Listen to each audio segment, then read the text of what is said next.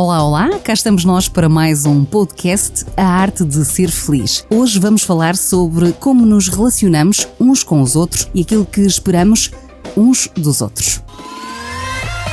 Está no ar A Arte de Ser Feliz, com Margarida Lucas. Olá, Margarida. Olá, Tânia. É sempre bom estar contigo e com os nossos ouvintes e hoje com um tema que nos afeta a todos. Antes de passarmos ao tema, eu vou recordar que se quiseres entrar em contacto com a Margarida Lucas, pode procurar no Facebook por Margarida Lucas ou pode mesmo contactá-la através do e-mail a arte de ser feliz estudios64.pt. Não se esqueça, passe pelo Facebook, peça-lhe amizade, siga a Margarida Lucas, é só pesquisar Margarida Lucas para entrar em contacto com ela, ela terá todo o prazer em ajudá-lo. Ora, então hoje falamos sobre aquilo que esperamos dos outros. É assim, Margarida? Sim, muitas vezes as pessoas chegam à consulta ou então escrevem-me para me dizer que fazem muito pelos outros e depois sentem que não recebem na mesma moeda, não é?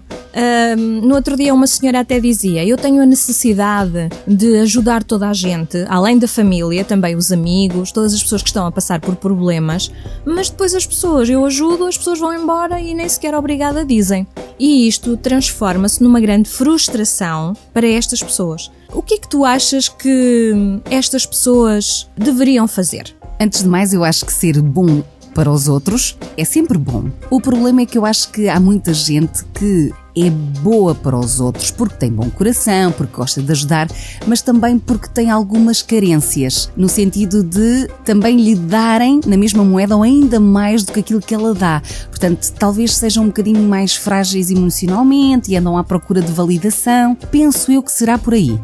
Sim, o perfil das pessoas que está sempre a ajudar os outros são pessoas que se esquecem um pouco delas próprias e que precisam de ajudar os outros para sentir esse agradecimento e então sentirem-se bem com elas mesmas. Mas o caminho não é esse. O caminho é estares bem contigo mesma e ajudares as pessoas se elas te pedirem. Isto é muito importante. Porquê?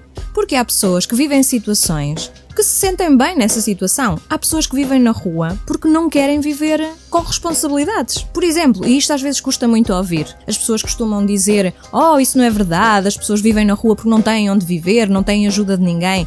Não.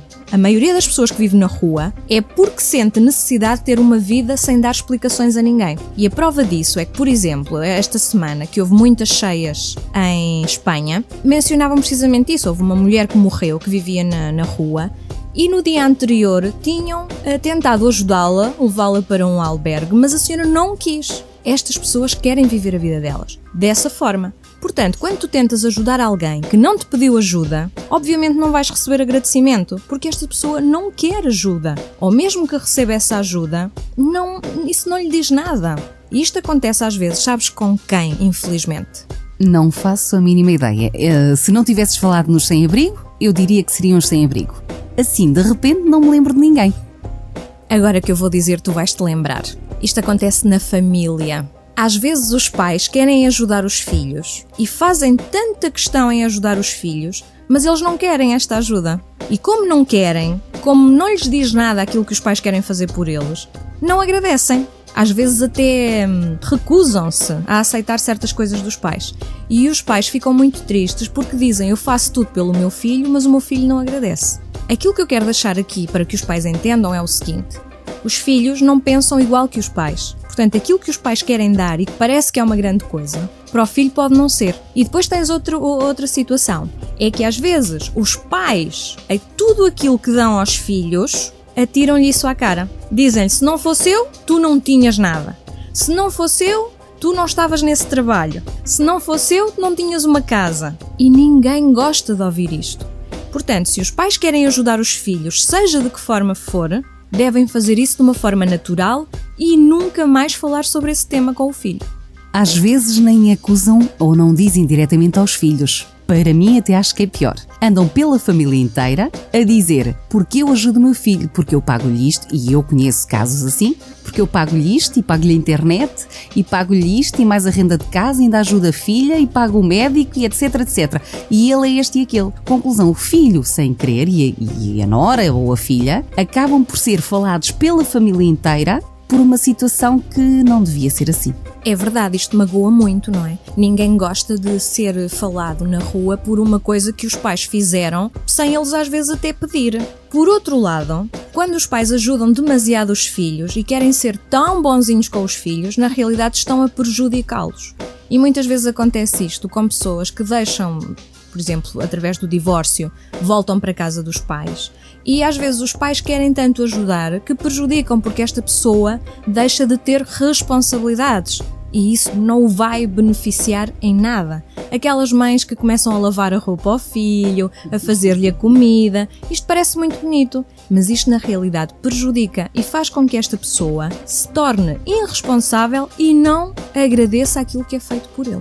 Estou-me a lembrar de facto de alguns casos, de algumas pessoas que conheço que se divorciaram e por uma questão de responsabilidade eh, e por, por uma questão monetária tiveram mesmo que voltar para a casa dos pais, mas a verdade é essa, é que que depois, e principalmente os homens, vêm para casa dos pais e as mamãs fazem tudo, e depois há aquela situação que os filhos regridem. Portanto, já são adultos, divorciaram-se, não correu bem, por qualquer motivo, mas eu acho que é regredir, não é? É, é voltar a ser o, é voltar a ser o filhinho, a filhinha e não ter a maturidade para ultrapassar as coisas menos boas que, que aí vêm. Sim, essa é a questão. Quando nós pensamos que estamos a ajudar, estamos de facto é a prejudicar. Portanto, vamos deixar, sejam pais, sejam filhos, sejam sobrinhos, sejam colegas, sejam amigos, vamos deixar que cada um cuide das suas responsabilidades, que cada um faça aquilo que tem que fazer para ser feliz.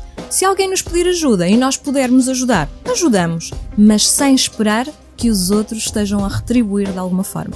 Fantástico esta lição que a nossa Margarida deixa aqui para todos os pais e para todos os filhos. Hoje falámos então desta nossa necessidade de validação por parte dos outros e também às vezes de algumas coisas que fazemos e acabamos por prejudicar os nossos filhos. Esta foi a arte de ser feliz. Já sabe que nos pode ouvir aqui na sua rádio. Pode também contactar com a Margarida Lucas através do Facebook. É só procurar por Margarida Lucas ou através do nosso e-mail a arte de ser feliz arroba estúdios64.pt. Até para a semana.